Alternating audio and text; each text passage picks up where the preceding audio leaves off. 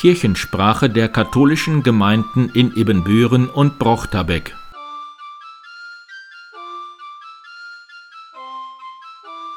Herzlich willkommen zur 26. Ausgabe der Kirchensprache am 20. Juni 2021. Mein Name ist Pastor Martin Weber. Die Hitze ist zurzeit bestimmend, mehr noch als das Virus oder die Fußball-Europameisterschaft. Die angekündigten Gewitter bringen Abkühlung und den schon wieder nötigen Regen für die Natur, aber sie kommen wahrscheinlich immer wieder zu einer ungünstigen Zeit. Die ersten Schulentlassgottesdienste haben stattgefunden. Einige sind sogar auf der Freilichtbühne in Tecklenburg. Der Hospizverein öffnet den Treffpunkt Trauer die Kinderkirche St. Michael bald wieder und auch das Klöncafé St. Michael findet ab Juli wieder statt. Und auch die Alleinstehenden in St. Modestus treffen sich wieder in der Messe. Die Kolpingsfamilie Dörente bietet ein Früchtefasten und eine Kräuterwanderung an. Organist Thomas Burg verabschiedet sich nach drei Jahren aus Brochterbeck, um in seiner Heimat Riesenbeck weiterzuspielen. Vielleicht haben wir sogar schon einen Nachfolger. Einige Ferienlager sind ja leider schon abgesagt, bei den anderen fiebern wir jede Woche den neuen Bestimmungen entgegen. In den Niederlanden sieht es so aus, dass mit Testen fast alles möglich ist, volle Gruppenstärke und keine Maskenpflicht. Dank insbesondere vieler Hausärzte werden unsere Betreuerinnen alle geimpft und immun sein.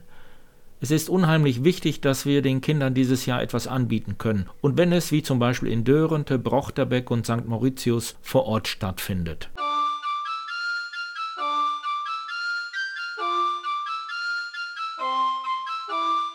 Im Augenblick findet die Vorbereitung zur Firmung statt.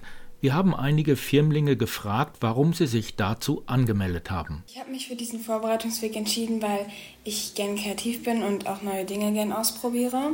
Und der Weg war für mich interessant, weil ich etwas mit Freunden für andere Menschen gestalten konnte. Ich habe entschieden, da es schön ist, an den Glauben in schweren Momenten festzuhalten. Der Glaube stellt mir in schweren Zeiten Kraft. Außerdem habe ich es getan, weil ich jetzt in diesem Alter die Möglichkeit habe, mit Gleichaltrigen gefirmt zu werden. Und außerdem gehört es für mich zum Glauben dazu und ich habe Lust drauf. Ich habe neue Leute kennengelernt und Freundschaften sind entstanden. Ich habe auf mich geschaut und entdeckt, was mich als einzelnen Mensch ausmacht und von anderen unterscheidet. Mein Blick auf die Zukunft war interessant und ich habe gemerkt, was in den letzten Jahren vergessen worden ist. Ich nehme mit, dass es Spaß bringt, neue Dinge auszuprobieren und mehr an meinem Glauben festzuhalten.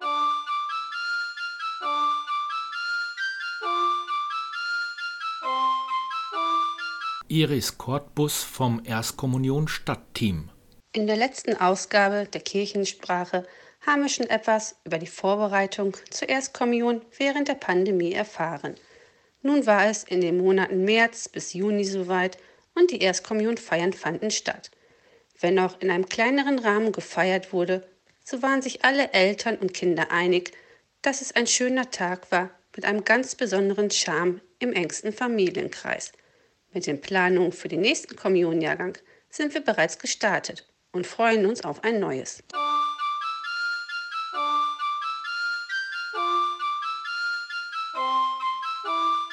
Magdalene Lohage ist letzte Woche gestürzt und hat eine schwere Operation hinter sich. Bis sie wieder eine neue Geschichte aufsprechen kann, kramen wir aus der Konserve. Hier spricht Magdalene. Heute möchte ich euch folgende Geschichte erzählen. Sie heißt Schweineschlachten kann gefährlich sein. 1945 war der Krieg zu Ende.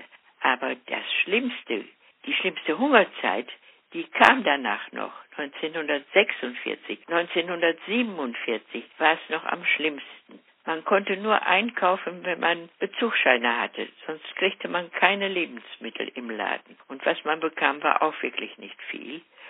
Glücklich, wer da ein Schwein im Stall hatte. Und komisch, damals war in fast jedem Haus ein Stall, in dem man ein Schwein mästen konnte.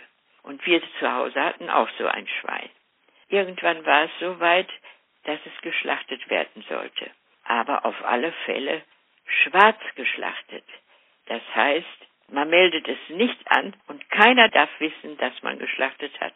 Und so hatten wir geschlachtet und so ein Schwein muss dann ja auch zubereitet werden, in Stücke geschnitten, es muss gebraten werden, es muss gewurstet werden. Und das taten wir am allerbesten abends spät, weil dann am wenigsten noch Leute kamen und dann fiel das auch überhaupt nicht so auf, dass wir etwas taten, was man eigentlich nicht tun durfte. Und so waren wir nur mitten in der Arbeit und dann auf einmal plötzlich schellt es um Viertel nach zehn. Mein Gott, wer kommt denn da um Viertel nach zehn noch? Jetzt sind wir aber dran. Und wir machen die Tür los und wer steht da? Da steht der Ortspolizist. Mein Gott, auch das noch. Aber der kam, um zu kontrollieren. Denn zu jener Zeit musste man um 10 Uhr zu Hause sein. Es gab eine Ausgangssperre. Denn wir lebten noch unter kanadischer Besatzung. Und er zählte und er war zufrieden mit uns. Und dann ging er, ob er diese ungewöhnlichen Sachen, die ihn bei uns im Flur standen, nicht gesehen hat und ob er den Bratenduft nicht gerochen hat. Wir wissen es nicht. Jedenfalls, wir atmeten auf, wir haben Glück gehabt. Bei uns zu Hause wohnte noch eine Familie mit kleinen Kindern. Am anderen Tag in der Schule erzählten alle Kinder von diesem ungewöhnlichen Besuch, den sie gehabt hatten, der in der Nacht bei ihnen gewesen war. Und nachdem die Kinder alle erzählen, meldet sich der kleine Friedel, der bei uns wohnt, und der sagt, ja, wir wohnen ja bei Lohagen. Und da war der Polizist auch. Und Lohagen haben schwarz geschlachtet. Das darf man nicht. Und das darf niemand wissen. Ja. Als Mutter später durchs Dorf geht, wird sie von so vielen Leuten schmunzelnd gegrüßt. Es hatte sich im ganzen Dorf herumgesprochen aber verraten hat sie niemand. Kirchensprache der katholischen Gemeinden in Ebenbüren und Brochterbeck.